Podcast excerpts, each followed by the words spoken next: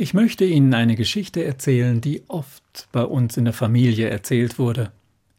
Ich bin in einer katholischen Familie groß geworden und vielleicht wissen einige von Ihnen, was das heißt.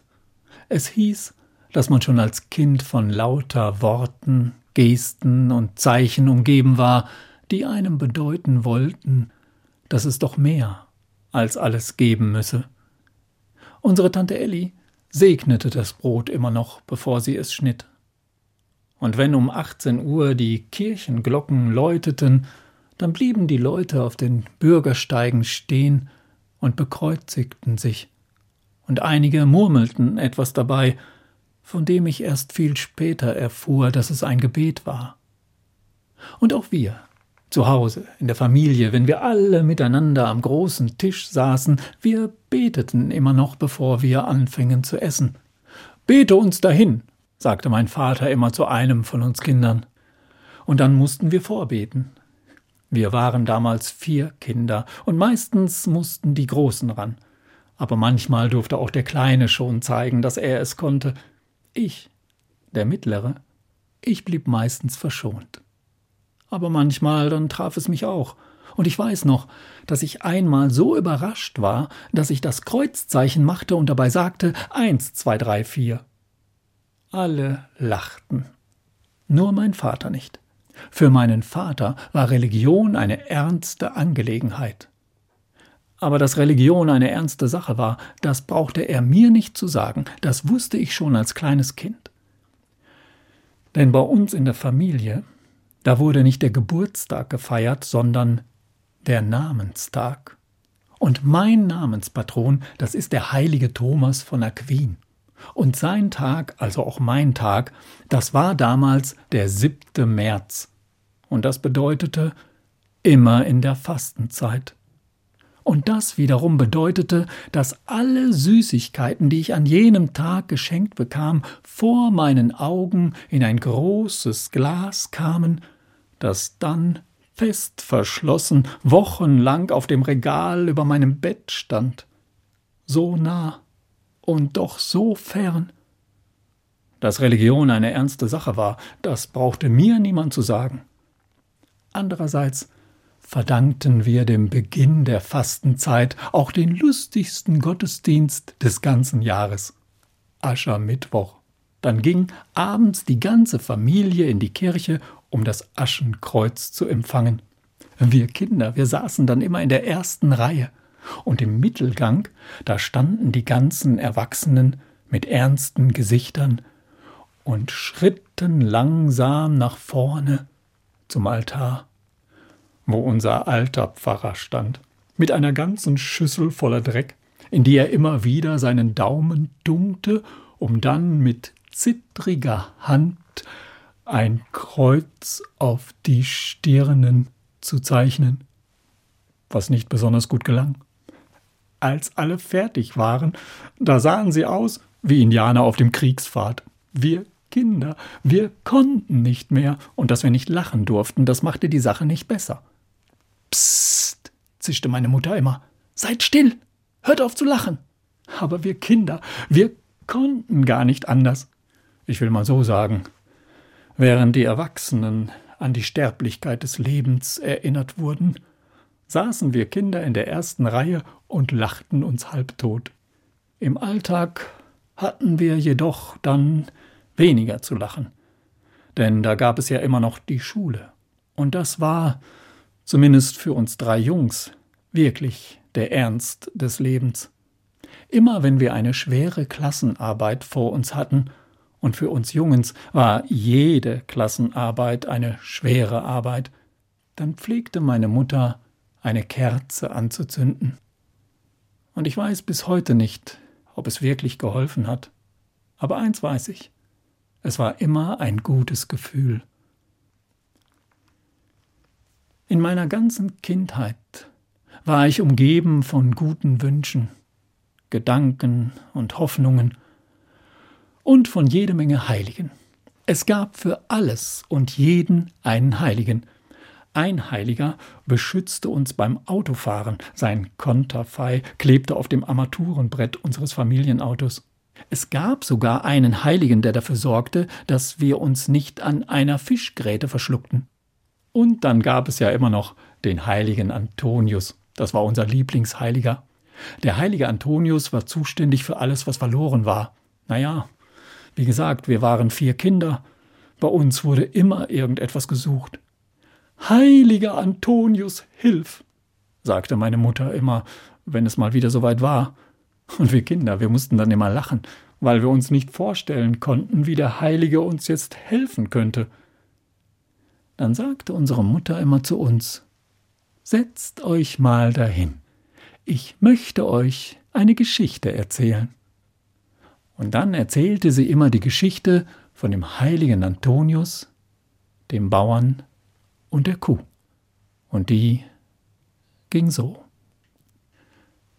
Es war einmal ein Bauer, der hieß Hannes. Und um es mal so zu sagen, Hannes war nicht besonders schnell im Denken, dafür aber seine Frau umso mehr.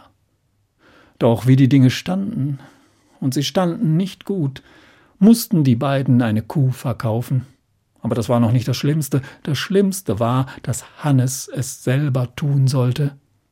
Und so ging er an einem frühen Morgen in den Stall, holte die Kuh hervor, um mit ihr auf den Markt zu gehen, aber nicht ohne vorher genaue Anweisungen von seiner Frau zu erhalten. Sie sagte Also, erstens, rede nicht zu viel, denn wenn du viel redest, dann merken die Leute, dass du dumm bist. Und zweitens, lass dich nicht mit Kaufleuten ein, die viel reden. Merke dir, Kaufleute, die viel reden, die kaufen nichts. Und drittens, verkaufe die Kuh für nicht weniger als 160 Gulden. Das ist sie allemal wert. Wenn die Leute dir nicht so viel geben wollen, dann bringst du die Kuh halt wieder mit nach Hause. Aber streng dich an, die Kuh zu verkaufen. Wir brauchen das Geld für den Pachtzins. Hast du das alles verstanden? Und der Hannes, der sagte, äh, ja, also, äh, und die Frau seufzte und sagte, Ach, könnte ich nur selber gehen, was ist das für eine schwere Last, wenn man einen so dummen Mann hat?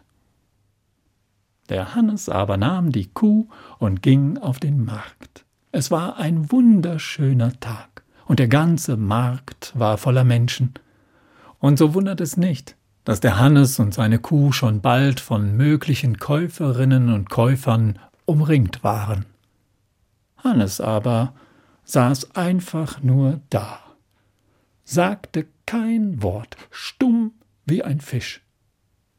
Die Leute aber, die gingen um die Kuh und betrachteten sie, sie fühlten hier und tasteten da, sie priesen ihre Vorzüge, sie wogen ihre Nachteile ab, vor allem aber redeten sie viel, und genau das störte den Hannes.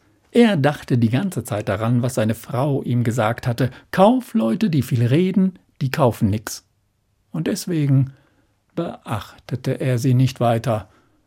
Und wenn sie ihn fragten, was er für die Kuh haben wolle, dann sagte er nur, die Kuh ist nicht zu haben. Und so wundert es nicht, dass am Ende des Tages der Hannes mit seiner Kuh ganz alleine auf dem Markt zurückblieb. Schade, sagte er. Kaufleute, die nicht reden, kommen wohl nicht mehr. Dabei hätte ich die Kuh gerne verkauft, schon wegen meiner Frau. Jetzt wird sie wohl wieder sagen, wie dumm Hannes ist. Dabei habe ich gerade genau das getan, was sie mir gesagt hat. Ah. Der Hannes seufzte, nahm die Kuh und machte sich auf den Heimweg. Dieser führte ihn durch ein Dorf, in dessen Mitte eine Kirche lag.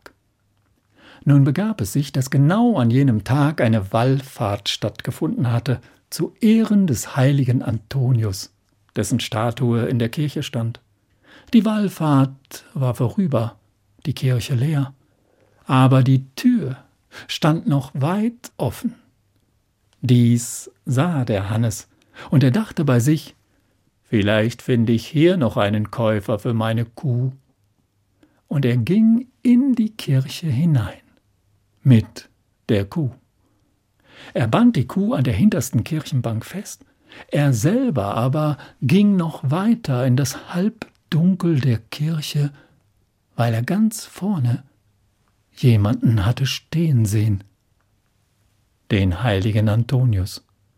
Der stand da auf seinem Sockel in einem einfachen Mönchsgewand gekleidet, neben sich ein Schwein. Hannes der noch niemals in seinem Leben vorher in einer Kirche gewesen war, der wusste nichts von heiligen Statuen, er dachte nur, wenn er schon ein Schwein hat, will er vielleicht noch eine Kuh kaufen. Und er trat an den Heiligen heran. He du, komm mal runter, ich will dir meine Kuh zeigen, sie ist ein gutes Tier. Nichts. Der Heilige sagte nichts. Hannes war begeistert. Endlich ein Kaufmann, der nicht redete. Auf den hatte er doch den ganzen Tag gewartet. Also sprach er, also gut, bleib, wo du bist. Sag mir nur einfach, ob du die Kuh haben willst. Nichts. Der Heilige sagte nichts. Jetzt wurde der Hannes etwas nervös. Und er sprach, also ein Schwätzer bist du wirklich nicht. Na, machen wir es so. Sag mir einfach, ob du die Kuh haben willst für den Preis, den ich dir sage. Also, willst du die Kuh haben für 160 Gulden? Nichts. Der Heilige sagte nichts. Er schüttelte auch nicht den Kopf, er nickte auch nicht. Er tat gerade so, als würde er den Bauern gar nicht beachten. Und das ärgerte den Hannes. Er wurde wütend und nahm seinen Stock und haute dem Heiligen eine runter, so dass der Heilige auf seinem Sockel hin und her schwankte, und plötzlich fiel ein ganzer Beutel mit Geld vor dem Hannes auf den Boden. Der Hannes hob den Beutel auf, schaute den Heiligen an und sagte Hab ich doch gleich gewusst, dass du die Kuh haben willst. Hättest du mal was gesagt. Entschuldige, dass ich so grob geworden bin. Und der Hannes bedankte sich bei dem Heiligen, und mit dem Beutel unter dem Arm lief er auf schnellstem Wege nach Hause und dort angekommen, warf er den Beutel mit dem Geld seiner Frau in den Schoß und sagte So, das hätten wir. Nun wirst du wohl nicht mehr sagen, dass der Hannes dumm ist? Die Frau aber öffnete den Beutel und zählte das Geld und zählte an die fünfhundert Gulden. Sofort fragte sie nach, wie denn jener Kaufmann ausgesehen habe. Sie konnte sich nicht vorstellen, dass jemand so viel Geld für eine Kuh gab. Und wie der Hannes es angestellt habe, sie konnte sich nicht vorstellen, dass ihr Mann es so klug angestellt hatte. Hannes aber war so klug, ihr nicht die ganze Wahrheit zu sagen. Er dachte bei sich, wenn ich ihr erzähle, dass ich dem Kaufmann eine runtergehauen hab, dann gibt es wahrscheinlich wieder Ärger. Und so erzählte er ihr nur, dass es ein Schweinehändler gewesen sei, der ohne viel zu feilschen ihm das Geld vor die Füße geworfen hatte. In der Kirche, da war inzwischen der Teufel los. Der Küster war gekommen, und er hatte gleich gesehen, dass mit dem Heiligen etwas nicht stimmte. Da war ihm der Schreck in die Glieder gefahren, und er war zu der Statue gelaufen und suchte überall, hatte er doch all seine Ersparnisse hier versteckt, weil er dachte, dass das Geld hier vor den Augen der Welt und vor den allzu freigebigen Händen seiner Frau sicher sei. Aber jetzt war alles weg. Stattdessen stand da eine Kuh in der Kirche. Der Küster schaute auf die Kuh und dann Auf den Heiligen. Auf den Heiligen? Die Kuh? Die Kuh? Den Heiligen? Hier musste doch ein Wunder geschehen sein. Und der Küster lief und holte den Pfarrer. Der aber wollte an ein solches Wunder nicht glauben, er hielt das Ganze für ein Diebesstück, konnte sich allerdings auch nicht erklären, seit wann die Diebe eine Kuh am Tatort zurücklassen. Wie dem auch sei, sagte der Pfarrer, es wird das Beste sein, du gehst zum Gendarmen und erzählst ihm alles. Vielleicht kriegen sie den Dieb noch. Nein, das geht nicht, sagte der Küster.